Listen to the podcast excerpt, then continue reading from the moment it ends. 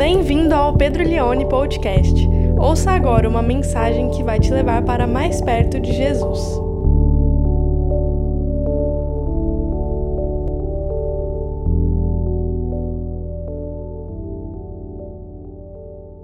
João capítulo 11, eu estou muito feliz que a gente vai entrar nesse capítulo. Nós estamos pregando o Evangelho de João, verso por verso. Começamos no mês de agosto do ano passado e cá estamos agora no capítulo 11. E hoje nós vamos falar sobre esse maravilhoso, célebre, famoso texto da ressurreição de Lázaro. Eu não vou ler o texto inteiro porque eu vou ler no decorrer do sermão, mas eu quero ler apenas do verso 1 até o verso de número 16. O título da nossa reflexão nessa manhã é O Dia de 12 Horas. O Dia de 12 Horas. Vamos ler então João capítulo 11 Dou as boas-vindas também para quem nos assiste pelo YouTube. João capítulo 11, do verso 1 ao 16, diz assim: a palavra de Deus. Um homem chamado Lázaro estava doente. Ele era de Betânia, da aldeia de Maria e de sua irmã Marta. Esta Maria, cujo irmão Lázaro estava doente, era a mesma que ungiu o Senhor com perfume e lhe enxugou os pés com os seus cabelos. Por isso as irmãs de Lázaro mandaram dizer a Jesus: Aquele que o Senhor ama está doente. Ao receber a notícia, Jesus disse: Essa doença não é para a morte, mas para a glória de Deus, a fim de que o Filho de Deus seja glorificado por meio dela. Ora, Jesus amava Marta e a irmã dela. Ora, Jesus amava Marta e a irmã dela, e também Lázaro. Quando soube que Lázaro estava doente, ainda se demorou dois dias no lugar onde estava.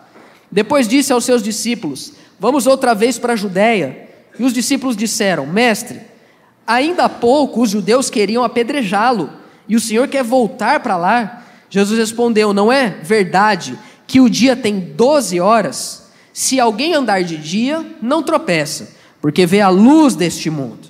Mas se andar de noite, tropeça, porque nele não há luz.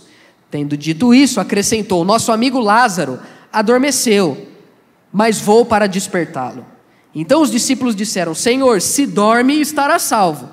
Jesus falava da morte de Lázaro, mas eles pensavam que tivesse falado do repouso do sono. Então Jesus lhes disse claramente: Lázaro morreu.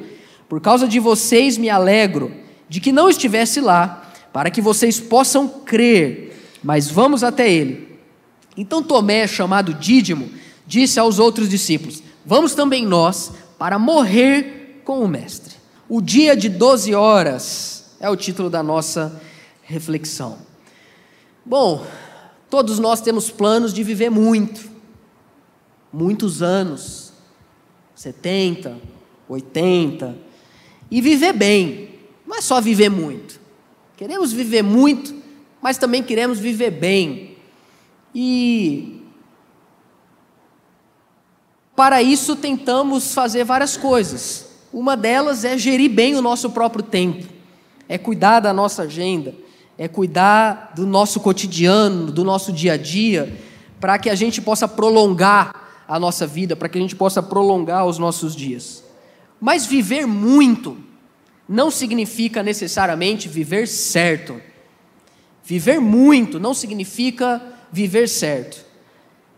E também viver certo não é sinônimo de viver muito. É possível viver certo, é possível viver bem e ainda assim não viver muito. Nós não temos o controle da nossa agenda, embora a gente ainda tente pensar que o temos. Pois gostamos de ter o controle do tempo nas nossas mãos. Gostamos de controlar a nossa agenda. Gostamos de quando as coisas acontecem do nosso jeito na nossa hora e da forma que a gente planejou. Ficamos felizes quando o encontro que foi marcado às 17 começou no horário e havia sido dito que terminaria às 17h45 e assim aconteceu. Ficamos alegres quando vamos numa consulta e o médico marcou tal hora e chamou na hora certa, porque aí a gente consegue fazer tudo que a gente tinha programado para o decorrer do dia. Quando isso acontece, nós ficamos felizes, porque isso é sinônimo de que nós podemos controlar a nossa agenda, de que podemos prever como será o nosso dia, de que podemos trabalhar nos acontecimentos da nossa rotina, porque tudo está funcionando da forma exata como a gente programou. E ai de alguém que atrapalhe a nossa agenda. Ai de alguém que atrase, ai de alguém que não cumpra no tempo devido aquilo que foi programado, porque isso significa que a gente sai do controle. E a gente às vezes tem que abrir mão de algumas coisas da nossa própria agenda. E a gente vai tentando planejar a nossa semana, o nosso dia, o nosso ano e combinando com as pessoas que com a gente convive para que elas possam se submeter à nossa agenda. O problema é que parece que às vezes a gente não combinou isso com Deus. Porque parece que Deus não liga tanto para o nosso programa de vida. Parece que Deus não se importa tanto com o tempo que a gente predeterminou que algo iria acontecer. Parece que Deus ele não faz tanta questão de que na nossa vida tudo aconteça do nosso jeito, da forma que a gente predeterminou e no horário que a gente combinou. E mais ou menos é isso que acontece aqui nesse episódio daquilo que você conhece que é a ressurreição de Lázaro. Você tem três irmãos que Jesus amava muito. O texto bíblico vai dizer sobre isso. Jesus, ele era muito amigo de Lázaro. E Lázaro era irmão de Marta e irmão de Maria. E Jesus estava longe de onde Lázaro morava. Lázaro, ele morava em Betânia, que era um vilarejo que ficava muito perto de Jerusalém, três quilômetros para ser mais preciso, como João vai dizer para nós. Betânia significa casa dos pobres. Betânia significa vilarejo, lugar, lugar dos inválidos. Tinha leprosos que ficavam em Betânia, porque ficava afastado da cidade santa, da cidade de Jerusalém. E o texto vai começar mostrando para nós, lá no verso 1, que Lázaro estava doente. Ele era de Betânia, e no verso 2, Maria aparece e é registrado que ela foi quem enxugou os pés de Jesus com os seus cabelos. E no verso 3 nós vamos ver que Marta e Maria mandaram um mensageiro para Jesus, onde ele estava, para avisá-lo que aquele que o Senhor ama está doente. Então Jesus fica, fica sabendo. Esse homem vem de um lugar longe, provavelmente dois dias de caminhada, para poder chegar até onde Jesus estava, para dizer: o seu amigo Lázaro está doente. E quando Jesus recebe essa notícia, no verso 4, ele diz o seguinte: essa doença não é para a morte, mas para a glória de Deus, a fim de que o Filho de Deus seja glorificado por meio dela. A primeira coisa que eu aprendo nesse texto é que Jesus aqui nos dá uma boa teologia do sofrimento. Jesus nos ensina como lidarmos com a doença, ou com a enfermidade, ou com a dificuldade, ou com a tribulação, ou com o problema, ou com quando algo sai da nossa agenda, quando algo sai do nosso controle, quando algo sai daquilo que a gente tinha planejado. Ele diz: essa doença não é para a morte, mas é para a glória de Deus, a fim de que o Filho de Deus seja glorificado por meio dela. Essa expressão glorificar a Deus é uma expressão muito usada no meio do povo de Deus. A gente fala muito isso. Glorificar a Deus, dar glória a Deus. Jesus está dizendo, ah, imediatamente quando ele recebe a notícia, da, que Lázaro está enfermo, ele vira para todo mundo e fala: essa doença não é para a morte. Em outras palavras, Lázaro não está passando por isso porque é o fim, mas é para que eu seja glorificado. E o que é glorificar a Deus? Eu lembro uma vez que eu estava num grupo pequeno, e era inclusive um pastor que estava liderando esse grupo pequeno, ele estava trazendo uma palavra ali, falando sobre coisas da Bíblia, e no meio da, da, da palavra dele ele fala assim: Olha, um dos pontos aqui que a gente quer refletir nessa noite é que a gente precisa glorificar a Deus. Nascemos para glorificar a Deus. Nascemos para dar glória a Deus. E aí uma pessoa que estava lá no grupo pequeno, e era a primeira vez que ela estava, nunca tinha ido na igreja, não estava acostumado com o vocabulário cristão, vira para ele e fala assim: O que é glorificar a Deus? E o pastor, na hora, ele ele não esperava essa pergunta, porque a gente fala muito isso, mas a gente não, não fala muito assim, na prática, o que é glorificar a Deus. Ele falou assim: olha, glorificar a Deus é algo que quando você está passando por um problema, você está passando por uma situação, você está passando por uma adversidade, você não faz nada, o que você faz é glorificar a Deus. Aí ela falou assim: tá, mas eu não entendi, o que, que o que, que é glorificar a Deus? Aí ele falou assim: deixa eu te explicar. Você glorifica Ele. Aí eu vi a cara dela, a decepção assim na cara dela. A palavra glória aqui, que, deixa o texto para mim, por favor. Jesus está dizendo: essa doença não é para a morte, mas é para a glória de Deus. A palavra glória, ela, a palavra glória no grego é doxa, no, no hebraico é kabod, as duas significa, kabod significa peso.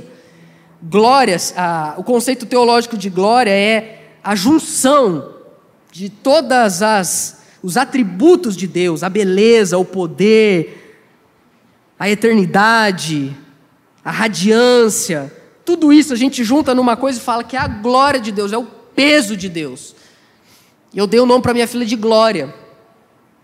Não sei se me arrependi, porque quando a minha filha Glória está num lugar, você vai saber que ela está lá. Ela não vai estar lá e falar assim, nossa, ela estava aqui? Não, ela está ela tá lá, porque tem um peso quando ela está lá. Glória. Então pensa bem o nome que você vai dar para seu filho, tá? A glória é o peso de Deus. Então, glorificar. Eu gosto da versão do. do a, a, explicação do John Piper sobre glorificar a Deus.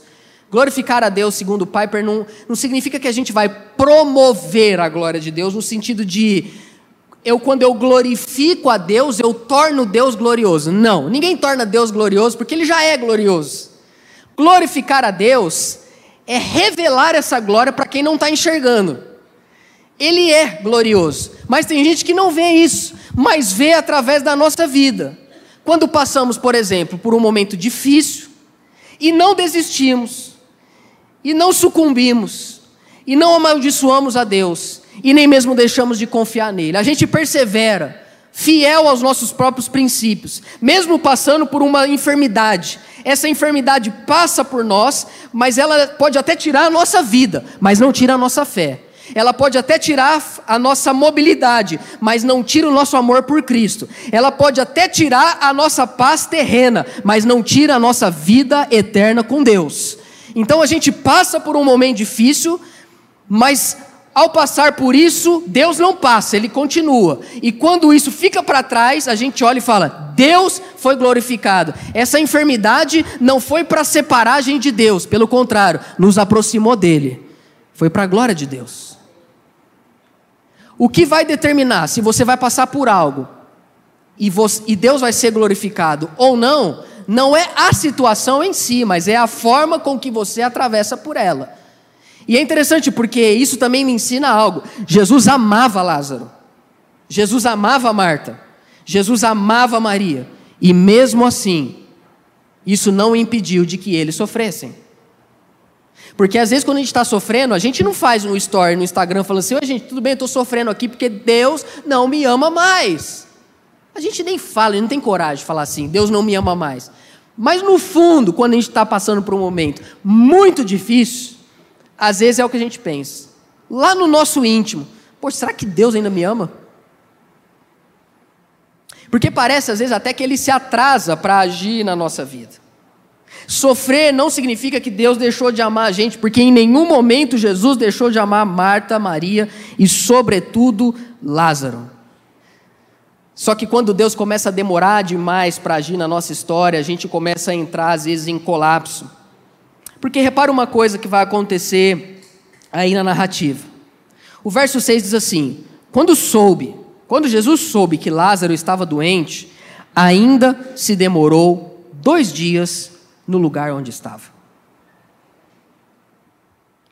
Jesus, ao ouvir a notícia de que Lázaro está enfermo, ele não vai imediatamente lá para Betânia para poder fazer algo. Não, ele fica dois dias a mais. O mensageiro vem e diz: Lázaro está doente. Jesus poderia imediatamente falar assim: ele está doente, então eu vou, vou lá fazer alguma coisa, porque eu amo ele. Mas não foi. E o texto é estranho, mas lá no final a gente vai entender por quê. Mas quando você lê aqui no começo, é estranho porque o texto não fala por que Jesus demorou dois dias. O texto não fala por que Jesus não foi imediatamente. Talvez pudesse dizer, e Jesus permaneceu dois dias onde ele estava, porque tinha muita coisa para fazer lá, estava muito ocupado. Mas não. A sensação que dá é que ele poderia ter ido, mas não foi. Da mesma forma como em alguns momentos da nossa vida ele poderia ter agido, mas não agiu. Ele poderia ter impedido algo de acontecer, mas não impediu. Ele poderia ter operado uma intervenção, mas não fez nada. Que, que a gente faz quando isso acontece? Geralmente pensamos que ele não se importa mais.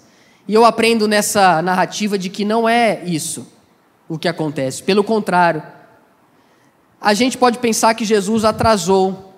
Quando ele chega lá, a gente vai ver no final da pregação, ele chega, Lázaro está morto há quatro dias. Por que quatro dias? A gente vai ver no final.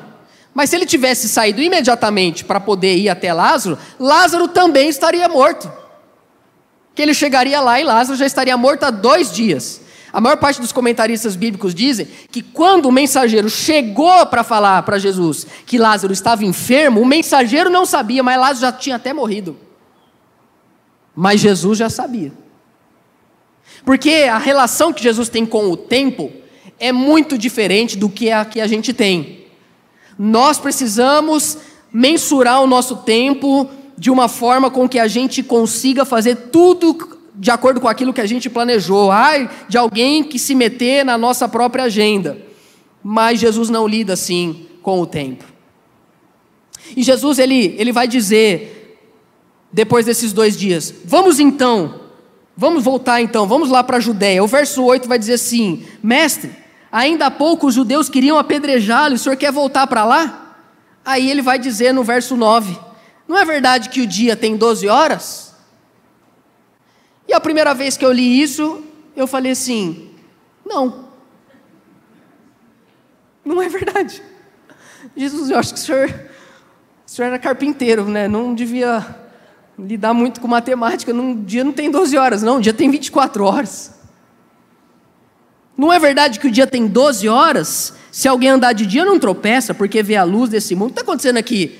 Depois desses dois dias, Jesus vira para os discípulos e fala: Vamos então lá agora para a Judéia, vamos voltar para lá, vamos para Betânia. Só que eles tinham voltado de um lugar onde as pessoas queriam apedrejar Jesus. E Jesus agora quer voltar lá para Jerusalém. Betânia é 3 quilômetros de Jerusalém. Eu entendo que os apóstolos, os discípulos estão com medo. Senhor, nós vamos voltar para o lugar onde as pessoas querem ver você morto, eles quase te apedrejaram. A gente vai voltar para lá? Jesus fala assim: sim. Não é verdade que o dia tem 12 horas? E eu falei, Senhor, não é verdade. Aí eu fui ler, fui entender que, na verdade, o que Jesus está dizendo aqui é o seguinte: eu preciso lembrar você que o, a forma de mensurar o tempo na cultura de Jesus não era igual hoje era se concebia o tempo por meio de blocos não tão precisos como nós temos hoje. Hoje nós sabemos, ah, agora é 11 e 51, 11 horas e 51 minutos e tantos segundos, mas naquela época não tinha essa precisão de mensurar as horas, se mensurava por bloco, 12 horas, dia de 12 horas era o dia que o sol estava nos céus e se podia trabalhar, se podia andar, se podia fazer algo, 12 horas. É o horário, claro que um pouco mais, um pouco menos, dependendo da estação do ano, mas era o tempo hábil para você poder fazer suas atividades na rua. Era o horário entre o nascer e o pôr do sol. O dia tem 12 horas, porque depois que o, o sol é, baixava e a noite chegava, você não podia ficar fazendo qualquer coisa. Era perigoso. O terreno era perigoso, para andar na rua, você podia tropeçar, podia cair num buraco, não tinha iluminação, como nós temos nas nossas cidades hoje. Hoje você chega em casa, sete, oito, nove horas da noite, põe as crianças para dormir, e você ainda tem que terminar um monte de coisa do trabalho. Você pega o computador, acende uma luminária lá no quarto ou no escritório e continua trabalhando. Vai até três horas da manhã. Só que naquela época não, a maior parte, não todos, mas a maior parte das pessoas trabalhava enquanto havia sol. E Jesus está dizendo: o dia tem 12 horas. Agora, Jesus está respondendo essa pergunta. A gente vai para lá, mesmo lá sendo perigoso, de uma forma metafórica. Ele diz: não é verdade que o dia tem 12 horas? Se alguém anda de dia, não tropeça, porque vê a luz do mundo. Mas se alguém andar de noite, tropeça, porque nele não há luz. É difícil interpretar o que Jesus está dizendo aqui. Mas uma possível interpretação é, em primeiro lugar, entender que Jesus está dizendo o seguinte: o meu ministério ainda está no tempo de acontecer. Ainda o, o sol do meu ministério ainda é dia de eu ir para Jerusalém, de eu fazer algo, de eu, de eu curar uma pessoa, porque o meu tempo não chegou ao fim ainda, é o dia. Quando a noite vem, não se trabalha mais. E chegaria, entre aspas, a noite, e o ministério de Jesus se encerraria. Morreria, ressuscitaria e seria assunto aos céus. Mas tem uma segunda coisa que eu entendo que pode significar essa analogia, essa metáfora, melhor dizendo, de Jesus. Ele diz o seguinte aí no verso 9: Se alguém andar de dia, não tropeça, porque vê a luz desse mundo. Então, se pode, vocês podem ir, embora haja perigo de ir para a Judéia, embora haja perigo de voltar para um lugar onde querem me apedrejar, vocês estão comigo. E eu sou a luz do mundo. E quem anda comigo não tropeça. Quem anda comigo pode viver, ainda que o dia fosse de 12 horas. E aqui eu quero fazer uma, uma aplicação para a nossa vida hoje, porque quantos de nós às vezes não pensamos que a gente tem pouco tempo hoje? Meu Deus, como o tempo passa, gente. Vocês concordam comigo? Nós já estamos em novembro, para você ter uma ideia. Eu me lembro uma vez que amigos de São Paulo vinham para cá e eles ficavam impressionados como o tempo, na percepção deles, passava diferente em Ribeirão do que lá na capital. Eles falavam assim, cara, a gente acordou, a gente tomou café, a gente conheceu um monte de coisa, visitou um monte de gente, foi no shopping, tomou sorvete, almoçou e não sei o que, passeou e é uma da tarde. Eles brincavam. Lá em São Paulo agora é sete da noite, eles falavam, né? Porque essa percepção do tempo, e às vezes realmente parece que o tempo escorre nas nossas mãos, quantos projetos a gente não poderia fazer? só que a gente precisaria ter mais tempo. Quantas coisas a gente não poderia fazer mais, só que a gente tem ideia, a gente sabe fazer, a gente conhece gente que pode ajudar, mas nós não temos tempo. E às vezes a gente entra nessa crise e fala: Deus, a minha vida está passando e tem coisas que eu não estou fazendo, eu estou perdendo tempo, as coisas estão atrasadas, não está do jeito que eu queria. Senhor, eu precisava de mais tempo, precisava de mais dias. A gente sabe, meus irmãos, que os dias mais difíceis da semana são os cinco primeiros dias. E depois nós temos os dois últimos, que é o final de semana. Para algumas pessoas, se pudesse inverter a lógica, seria perfeito. Né? Se a gente pudesse trabalhar dois dias e descansar cinco, seria muito bom, porque às vezes a gente queria ter mais tempo para ficar com os filhos, para poder viajar, às vezes a gente queria ter mais tempo para fazer nada. E é interessante porque Jesus fala: o dia não tem 12 horas, quem anda na luz não tropeça. É um grande princípio para nós, preste atenção nisso. Nós criamos uma ilusão em nós de que se a gente tivesse mais tempo, a gente poderia viver uma vida melhor. Isso é uma falácia. Nós não precisamos de mais tempo. O que nós precisamos é que o nosso tempo esteja alinhado com o tempo de Deus. Se a nossa agenda estiver submetida à agenda de Deus, ainda que os dias tivessem 12 horas, nós poderíamos viver mais perto de Cristo em 12 horas do que mais producentes em 24 horas. Porque o tempo ele corre de uma forma diferente nas mãos de Jesus de Nazaré. O tempo não é um problema para o Senhor. A gente pensa que ele se atrasa, ele pode ter se atrasado na nossa agenda, mas ele nunca se atrasa. Só se atrasa quem corre atrás do tempo, e Jesus nunca correu atrás do tempo. Pelo contrário, o tempo sempre obedeceu à agenda de Deus, pois Ele é Senhor não apenas da nossa vida, mas também Senhor do próprio tempo. É, eu estou me curando de uma virose, mais uma vez. E antes de ontem eu estava com muita febre e eu fiquei o dia inteiro, o dia inteiro deitado em casa e vendo coisas extremamente aleatórias no YouTube.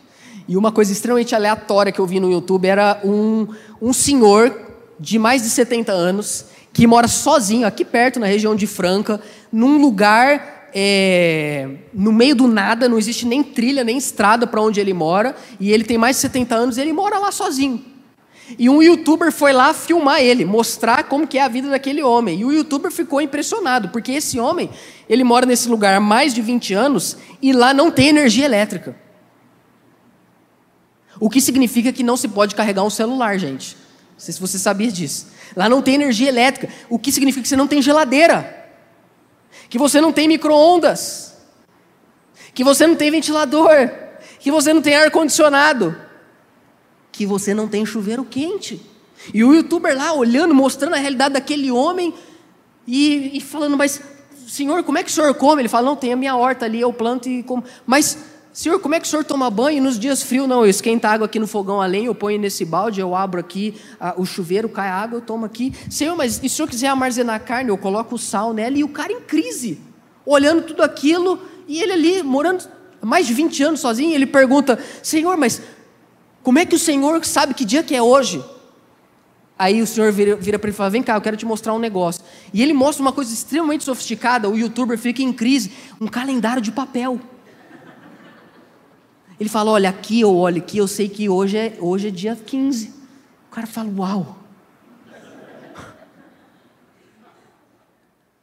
Jesus está falando, vocês, quando andam de dia, não tropeçam. Existe uma, uma ilusão no nossa, na nossa cabeça, que se a gente tiver coisas muito modernas, o celular mais moderno, o carro mais moderno, sabe, o software mais é, é, é, sofisticado da nossa empresa, que se a gente tiver antenado em tudo que está acontecendo no mercado de trabalho e a gente tem vários gadgets que vão nos conectando, o relógio, você atende o celular no relógio que fala do carro e que o ventilador fala bom dia para você e a Alexa fala o, o, o, seu mapa astral do dia e, e sabe, e tudo, e você fala, pronto, agora eu vou viver mais, eu vou viver melhor. Não, é uma ilusão.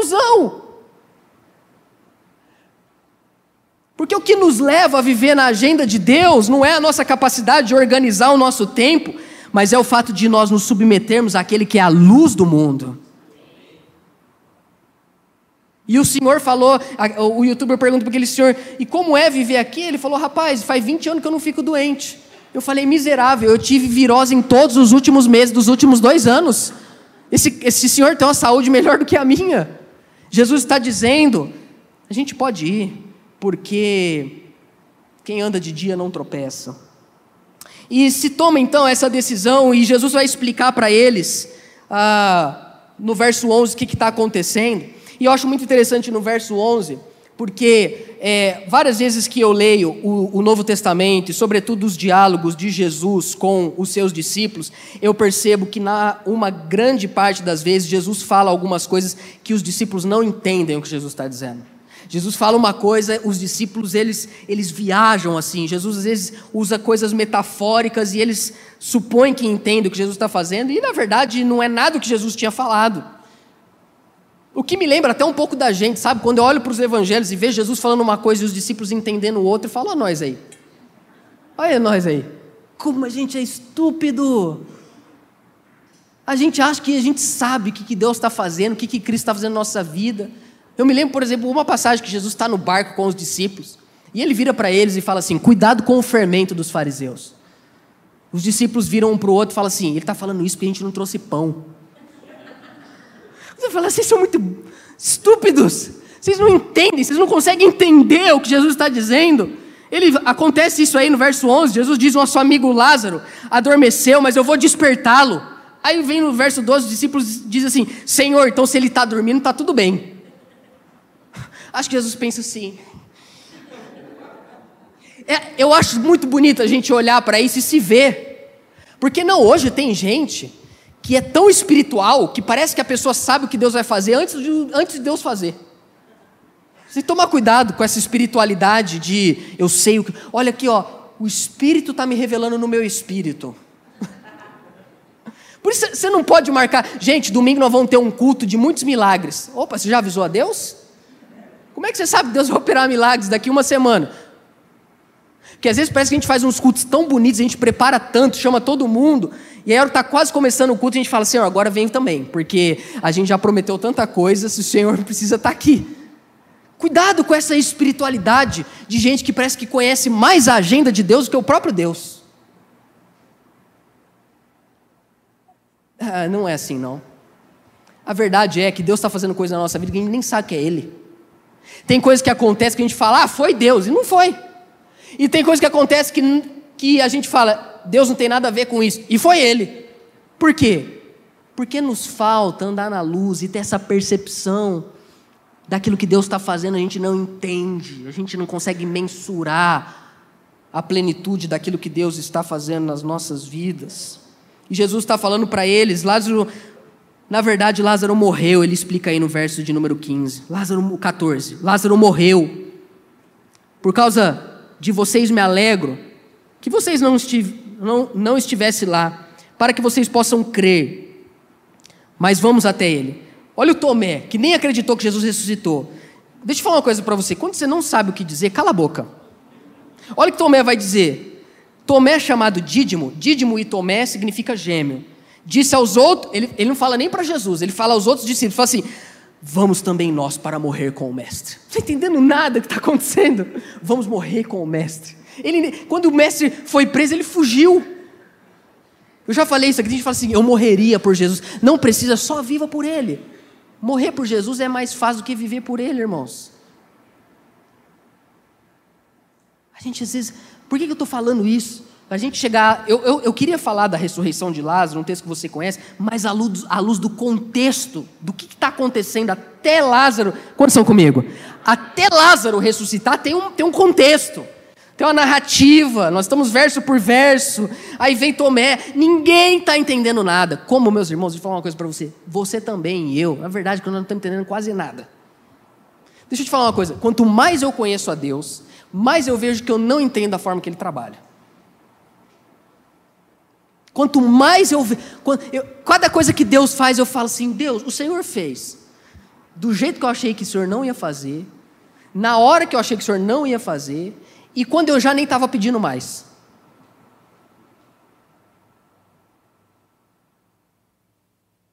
Mas uma coisa esses homens têm: eles vão com Jesus até Betânia. Eles não desistem. E aí, chegando em Betânia, meus queridos irmãos, nós vamos nos deparar com o que vai acontecer quando Jesus chega lá, antes dele entrar no vilarejo, a Marta, a irmã do Lázaro, ela vem correndo para falar com Jesus. Isso a gente vai ver aí no verso 17. E o que é bonito nesse verso 17 é que a gente vai começar a ver, e para mim a maior riqueza desse texto da ressurreição de Lázaro é o diálogo que Jesus tem com Marta. Porque é muito bonito. Quem está comigo ainda? Amém, meus irmãos? Quando Jesus chegou, encontrou Lázaro já sepultado havia quantos dias? Quatro. O que quer dizer que se ele tivesse chegado imediatamente quando recebe o aviso, ele, Lázaro já estaria morto. Mas a gente vai entender lá na frente por que quatro. Ora, Betânia ficava a mais ou menos três quilômetros de Jerusalém. Muitos judeus vieram visitar Marta e Maria a fim de consolá-las por causa do irmão. Então tinha muita gente em Betânia. Marta, quando soube que Jesus estava chegando, foi encontrar-se com ele. Maria, porém, ficou sentada em casa. Então Marta disse a Jesus, e isso aqui é muito bonito: se o Senhor estivesse aqui, o meu irmão não teria morrido. Quando eu leio Marta falando isso para Jesus, ela, ela perde, seu irmão está morto há quatro dias. Eu acho que essa fala de Marta, ela, ela carrega tanta coisa. Primeiro, ela carrega, ela carrega a dor de um coração, de que sabe que poderia ter sido diferente. Ela sabe que Jesus poderia ter evitado Lázaro de morrer. Se o Senhor estivesse aqui, meu irmão não teria morrido. E, e também, isso me chama a atenção, essa fala de Marta para Jesus, porque, porque é o que a gente diria para Deus para tanta coisa que aconteceu na nossa vida. Que a gente sabe que poderia ter sido diferente se Deus quisesse. Tem coisa que aconteceu com a gente que a gente sabe que se Deus quisesse ter evitado, não teria acontecido. Eu me lembro quando ele está ali no Getsemane, quase para ser preso, vem Pedro, tenta cortar, corta a orelha de Malco. O meu professor Mike Gorin disse que, na verdade, na opinião dele, Pedro tentou cortar a cabeça do soldado, é que ele errou. E eu concordo. Acho que Pedro quis matar o soldado, só que pegou na orelha. E Jesus vira para Pedro e fala: Meu amigo, deixa eu te falar uma coisa. Você acha que se eu não quisesse, eu não poderia pedir ao Pai que enviasse doze legiões de anjos e ele não me livraria da mão desses idiotas aqui? Você acha que não poderia ser diferente se eu, não, se eu quisesse? Doze legiões de anjos. Uma legião era seis mil soldados. Jesus está falando mais de 80 mil anjos para Pedro. Se eu quisesse, sim. Mas eu não quis. E quando Marta fala para Jesus, se o Senhor estivesse aqui seria diferente, é a mesma realidade de algumas coisas da nossa vida. Não poder, poderiam não ter acontecido. Um acidente poderia não ter acontecido, uma doença poderia não ter acontecido, um divórcio poderia não ter acontecido, uma morte poderia não ter acontecido, uma enfermidade poderia não ter aparecido. Poderia ser diferente? Sim! Só que Marta tem muito a nos ensinar nessa manhã. Porque ela não diz só isso para Jesus. No verso 22, ela diz o que talvez a gente precisa aprender a orar também. Ela diz: Mas também sei que mesmo agora, tudo o que o Senhor pedir a Deus, Ele fará. Jesus poderia ter impedido algo de acontecer na sua vida, sim, mas não significa que porque Ele não impediu, e porque isso já aconteceu há algum tempo, que Ele não possa reverter a situação agora.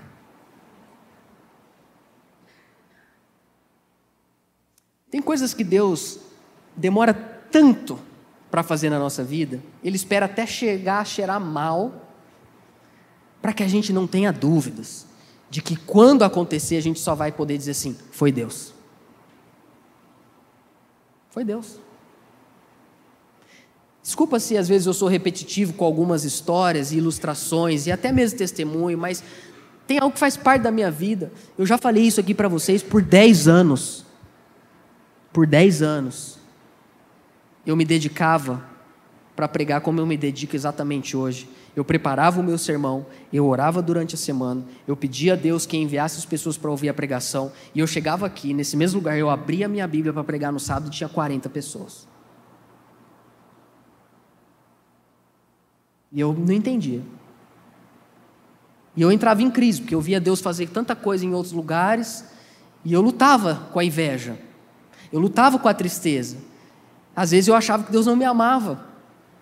Por que, que esse meu amigo vai pregar, tem um monte de gente, e por que, que eu, a nossa igreja não acontece nada, não cresce? Porque, meus irmãos, Deus não quer fazer as coisas no nosso tempo. Ele quer fazer no tempo dele. E às vezes ele demora para fazer, porque quando ele vai fazer, ele quer que a gente diga glória a Deus, porque foi ele quem fez. Não foi porque eu estudei muito. Não foi porque eu me preparei muito. Não foi porque eu me dediquei. Porque eu me dediquei tanto e não acontecia nada. Mas parece que a hora que eu falei assim, quer saber? Deus vem e faz. Hoje a gente vem pregar em três cultos cheios. E a gente sabe que não é a gente. É Deus. Então ele espera Fala assim, filho, você aprendeu que as coisas não acontecem do seu jeito. E nem quando você faz chilique. Porque quando você tem filho, chega uma hora e fala assim, não vou fazer agora. Mas o seu filho dá tanto chilique, você fala, não aguento. Suzana, dá pirulito para essa menina, pelo amor de Deus. Ai, amor, mas agora à noite não pode assistir TV, mas eu quero existir feliz aqui. Eu sei que não pode ter TV à noite. Mas deixa eu te falar uma coisa. Eu não aguento mais. Deixa a menina assistir, come a comida. Não vai morrer porque vê um desenho a mais, outra a menos. Só que eu descobri que Deus é assim. Ele não, ele não é assim, melhor dizendo. Você pode dar chilique. meu irmão, você pode deitar no chão e ficar batendo assim. Ah! Deus vai fazer assim, ó. Vai embora. Ele não fica descontrolado por causa do seu chilique. Ele quer agir no tempo dele.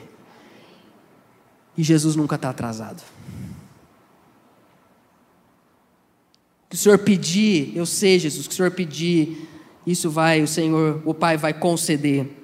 No verso 23, Jesus diz a ela: O seu irmão há de ressurgir. Marta não está entendendo o que está acontecendo aqui. Tanto que no verso 24, ela vai trazer para nós um precioso argumento que nos dá testemunho qual era a mentalidade judaica a respeito do fim do mundo que eles tinham. Ela diz: Eu sei, Senhor, que ele há de ressurgir na ressurreição no último dia. Como os judeus acreditavam na doutrina da ressurreição? Vamos pensar com a cabeça de um judeu do primeiro século. Os judeus, eles esperavam um Messias. Tudo bem até aqui? Mas eles esperavam um Messias que tinha conotações de que venceria os inimigos de Israel, militarmente falando. Assim como foi Josué. Ora, Deus não salvou o povo da escravidão do Egito, destruindo os exércitos do Faraó? Josué não venceu aqueles sete povos que moravam na região de Canaã, logo o nosso Messias, que vai ser o ungido de Deus, também vai destruir Roma. Esse Messias vai vir, ele vai ser ungido por Deus, mas ele vai morrer. E depois, no último dia, Deus vai ressuscitar todas as pessoas, tanto os justos quanto os injustos. E na ressurreição do último dia, Deus irá restaurar a terra, porque é isso que diz lá em Isaías. O filhote da ursa vai brincar com o filhote do leão, com a criança recém-nascida não vai ter problema, não vai ter violência, porque vai ser uma terra perfeita. Então, Jesus, então Deus vai res, ressuscitar no último dia todas as pessoas para viverem na nova terra. O que é o último dia? É o último dia para se iniciar a nova terra. É isso que eles pensavam. E é isso que Maria, isso que Marta está dizendo para Jesus. Eu creio que meu irmão vai ressuscitar, ele vai ressurgir no último dia, no escatom. Só que a resposta de Jesus é algo que nenhum judeu pensasse que iria ouvir. Ele diz aí no verso 25: Então Jesus declarou: Eu sou a ressurreição e a vida. Quem crê em mim, ainda que morra, viverá. E todo o que vive e crê em mim não morrerá eternamente. Você crê nisso? O que Jesus está dizendo? Marta, deixa eu te explicar uma coisa. A ressurreição não é apenas um evento no futuro, mas é uma pessoa no presente. Eu sou a ressurreição, eu sou a vida. Através de mim, Deus irá restaurar todas as pessoas. Através da minha vida, através do meu espírito, através da minha ressurreição, Deus voltará a vivificar os homens. E aqueles que creem em mim, eles não morrerão a morte eterna. O que isso quer dizer? Eles viverão para sempre na presença de Deus. Quem crê em mim, ainda que morra, viverá. Pergunto para você, Marta entendeu isso? Não. Você e eu entendemos, mais ou menos. Mas Jesus está dizendo: sou eu, Marta. Eu sou a própria ressurreição. Eu sou a própria vida. E, e, e, Marta responde até bonito no verso 27. Eu creio que o Senhor é o Cristo, o Filho de Deus, que devia vir ao mundo. Para a gente caminhar para a parte final, ah, Jesus então, ele pede para Marta chamar Maria, e ela vai, chama até ele. Quando ela sai, os, os, os judeus pensam que ela está indo até o túmulo chorar. Mas o verso 32 é, mostra que Maria foi até o lugar onde Jesus estava, e ao vê-lo, lançou-se aos seus pés, dizendo: e de novo ela diz a mesma coisa que a sua irmã Marta: Se o Senhor estivesse aqui, o meu irmão não teria morrido. Em outras palavras, se o Senhor tivesse ah, vindo antes, algo poderia ainda ter acontecido. Só que o texto vai trazer para nós algo muito interessante. Quando Jesus viu, verso 33, quem está acompanhando aí, né? Quando Jesus viu que ela chorava e que os judeus que a acompanhavam também choravam, agitou-se no espírito e se comoveu. E perguntou: Onde vocês o puseram? E eles responderam: Senhor, venha ver que agitou-se no espírito? Jesus ficou transtornado aqui. Repare isso. Jesus, ele, ele deu uma. Tá bem não aqui, hein? Ele não está bem. Jesus vê Marta chorando, vê Maria chorando, vê os judeus chorando, vê a morte. Lázaro, o amigo que ele amava, estava, está morto. E a morte, meus irmãos? A morte é algo horrível. Talvez a igreja ainda seja o último lugar onde a gente se reúne para falar de morte. Porque vai dar uma palestra motivacional na empresa, segunda-feira de manhã, sabe? Você chama, né? Imagina, Hudson, você subindo lá na empresa para motivar a equipe. Pessoal, como é que vocês estão? Yes, yes, yes. Segunda-feira, olha, a frase de hoje é: Todos nós vamos morrer. Boa semana, Deus abençoe. Ninguém quer, a gente não quer falar de morte. A gente não quer lembrar de morte a gente quer evitar a morte, porque a morte é feia. A morte é algo desnatural.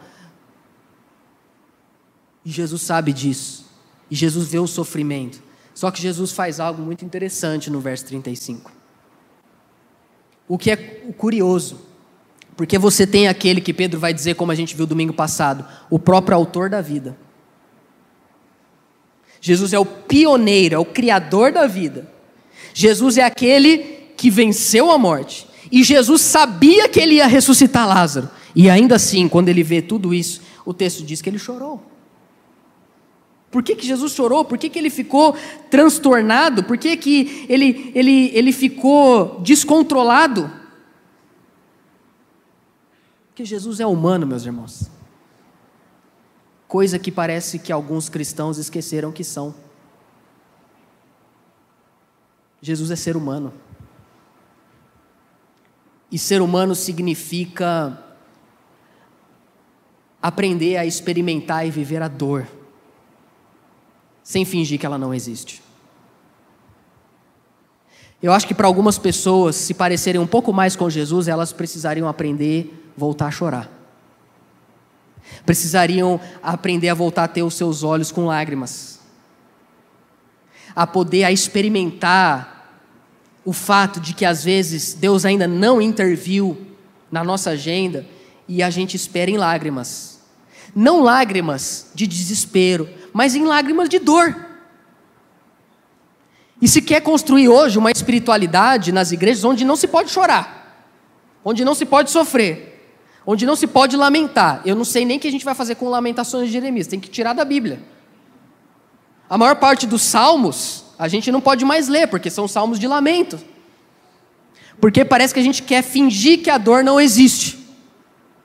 Pois é, o problema é quando você finge que a dor não existe, você não é curado. Tem gente que não viveu um luto do passado e carrega isso até hoje está aqui, ó. Está entalado. O texto diz que Jesus vê Marta, Jesus vê Maria, Jesus vê os judeus, Jesus vê o seu amigo morto. E penso também que ele pensou: daqui uma semana sou eu. Porque entre a ressurreição de Lázaro e a morte de Cristo, tem uma semana. Jesus olha para aquele túmulo e ele pensa: daqui uma semana, quem vai estar lá dentro, não do mesmo, mas quem vai estar dentro de um túmulo, sou eu. E os meus amigos serão quem estarão chorando por mim.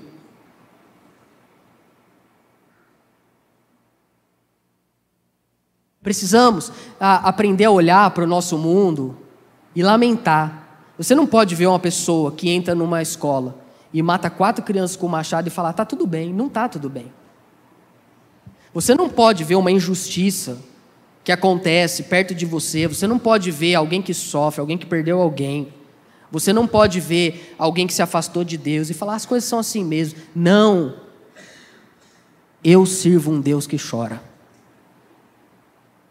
O meu Deus chora, porque o meu Deus sabe o que é padecer, o meu Deus sabe o que é a morte, o meu Deus sabe o que é a separação, o meu Deus sabe o que é perder um amigo, o meu Deus sabe o que é ter que esperar o Pai agir fora daquele momento que eu acho que ele deveria agir. O que me traz consolo, porque enquanto Deus não age na minha vida, não significa que Ele não está comigo. Eu posso não estar vendo a mão de Deus operando um milagre, mas a lágrima dele se escorre por mim. Quando você não conseguir ver a mão de Deus, continue crendo no coração dele. Ele é bom, ele nos ama, ele chora junto com a gente. Jesus chorou, sabendo que ele iria ressuscitar Lázaro. O que, que vai acontecer? Você conhece essa, essa narrativa? Eu acho bonito o verso 37. Será que ele, que abriu os olhos do cego, não poderia fazer com que Lázaro não morresse? Poderia.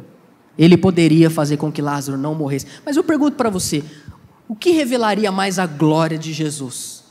Evitar Lázaro de morrer ou ressuscitar Lázaro de dentre os mortos? Tem coisa que Deus permite a nossa vida chegar no extremo para que a glória dele seja maior. Obrigado pelo amém.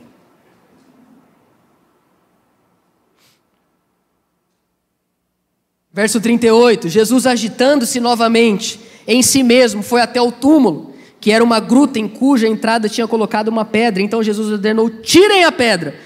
Marta, irmã do falecido, disse a Jesus: Senhor, já cheira mal porque está morto há quatro dias. Jesus respondeu: Eu não disse a você que se cresce, veria a glória de Deus? E a minha pergunta hoje para você é essa.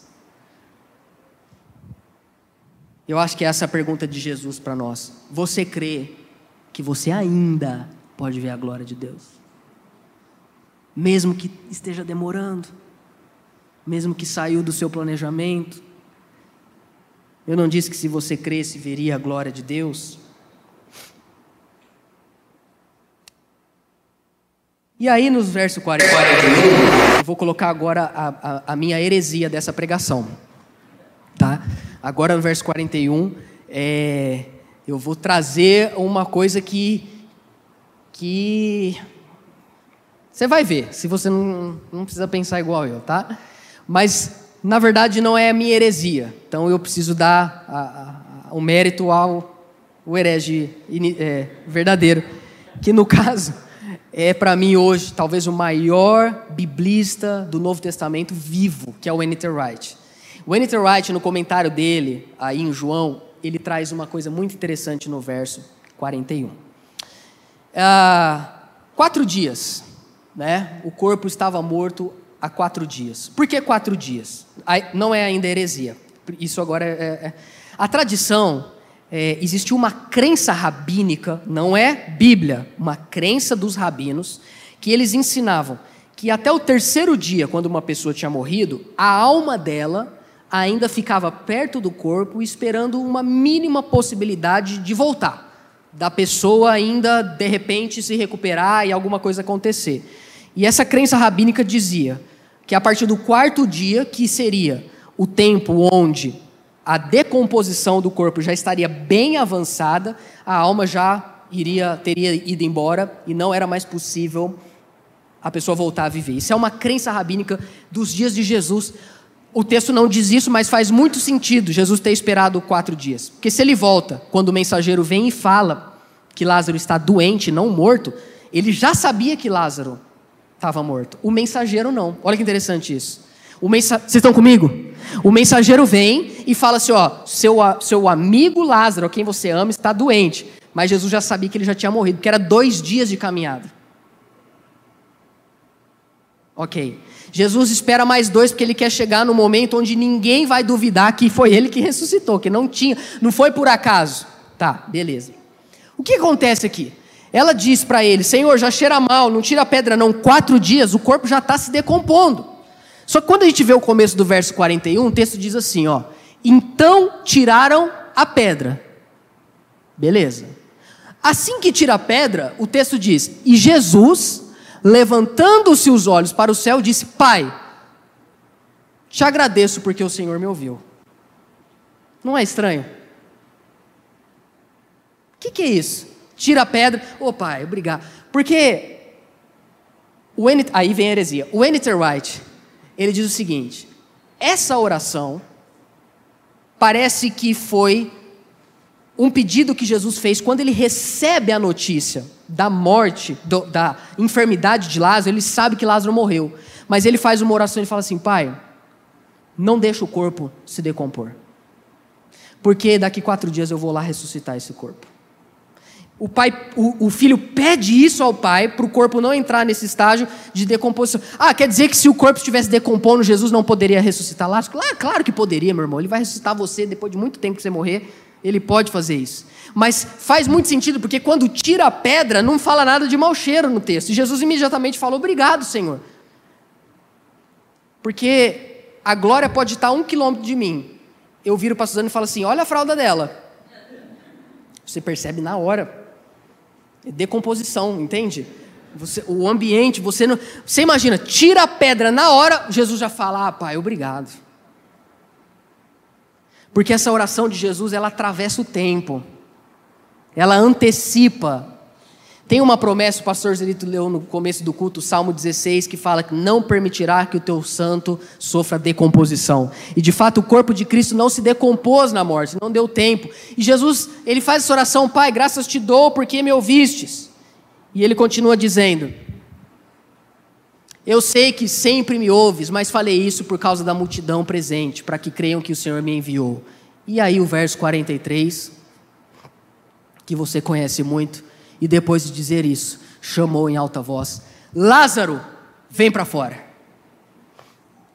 Eu acho muito bonito que os comentaristas bíblicos dizem que Jesus teve que falar o nome de Lázaro. Lázaro, vem para fora. Porque se ele fala só vem para fora, vem todos os mortos juntos. Tamanho poder dele. vem para fora. Vem. Não, Lázaro, vem para fora. Repara, a voz de Cristo, ela ecoa por dentro daquele túmulo e a morte é obrigada a obedecer à voz daquele que é a vida. O último verso, que é o 44. Aquele que tinha morrido saiu, tendo os pés e as mãos amarrados com ataduras e o rosto envolto num lenço. Então Jesus lhe ordenou: desamarre-no e deixe que ele vá. A voz de Cristo ecoou. Quatro dias morto, já cheira mal, não importa, porque quando o nosso tempo se encontra com o tempo de Cristo, já não importa mais a quantos dias foi o velório.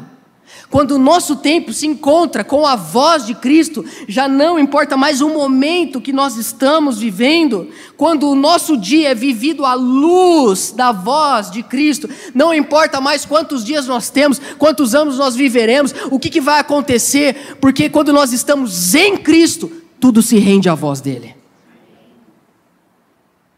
A sua vida, a minha vida, ela está nas mãos do Senhor Jesus e não importa quantos dias foi o velório. Vou contar um spoiler para você enquanto eu termino. Já falei dez vezes que vou terminar. E agora é a última vez que eu vou falar e também não vou terminar. No capítulo 12, no capítulo 12, você vai perceber que ele vai começar com Jesus participando de uma ceia. Quem que vai estar na ceia? Jesus Marta, Maria, quem mais vai estar na mesa? Lázaro. Uau! Porque ele é amigo de Lázaro. Meu irmão, morrer, todo mundo vai. Mas quem é amigo de Jesus vai ressuscitar para viver eternamente. Pergunta nova do catecismo para Glória essa semana. Glória, quem são os amigos de Jesus? Ela fala: a igreja. A igreja, papai. Marta, Maria e Lázaro são amigos de Jesus. E quem é amigo de Jesus tem um velório transformado em festa. Chama o Atos aqui à frente, nosso tecladista. Deixa eu te falar uma coisa enquanto a gente se prepara para orar e cantar. Deus não se atrasa. Não ensine a ele a hora certa de agir, pois ele vai agir no momento certo. Se você crê, você verá a glória de Deus. Se tiver que chorar, chore. Se tiver que derramar lágrimas, derrame. Só que faça isso ao lado de Jesus. Não tenha pressa, meu irmão. Não tenha pressa, minha irmã. Esse mundo está engolindo a gente nós vemos uma sociedade de tanta pressão para que a gente faça tudo no tempo que as pessoas acham que deve ser feito. E às vezes a gente fica se comparando com os outros e a gente acha que tudo está atrasado na nossa vida. A gente acha que Deus está atrasado, a gente está atrasado, nossa família está atrasada. E a pergunta é: nós confiamos ou não em Jesus? Nós não precisamos achar que se porque algo perdurou muito tempo não há nada mais que Deus possa fazer. Marta disse: Se o Senhor estivesse aqui, meu irmão não teria morrido. Mas eu sei também que tudo o que o Senhor pedir, Deus vai responder. E eu creio que Deus tem cuidado da sua e da minha vida. Eu creio que a minha vida não vai ser boa se eu for viver 70 ou 80 anos. Porque viver muito não significa viver bem. E também viver bem não significa viver muito. O que é viver bem? Viver bem é viver na luz de Cristo. Porque quem anda na luz não, não tropeça. Pode andar na luz dele, porque ele ilumina o nosso caminho. Deus te abençoe, meu irmão. Deus te abençoe, minha irmã, e que você não tenha mais pressa, Porque pressa tem quem está correndo atrás do tempo. E a gente não corre atrás do tempo, a gente corre atrás de Jesus de Nazaré, cujo tempo corre atrás dele. Você pode aplaudir ao nosso Deus? Você ouviu o Pedro Leone Podcast. Compartilhe essa mensagem com seus amigos e até logo!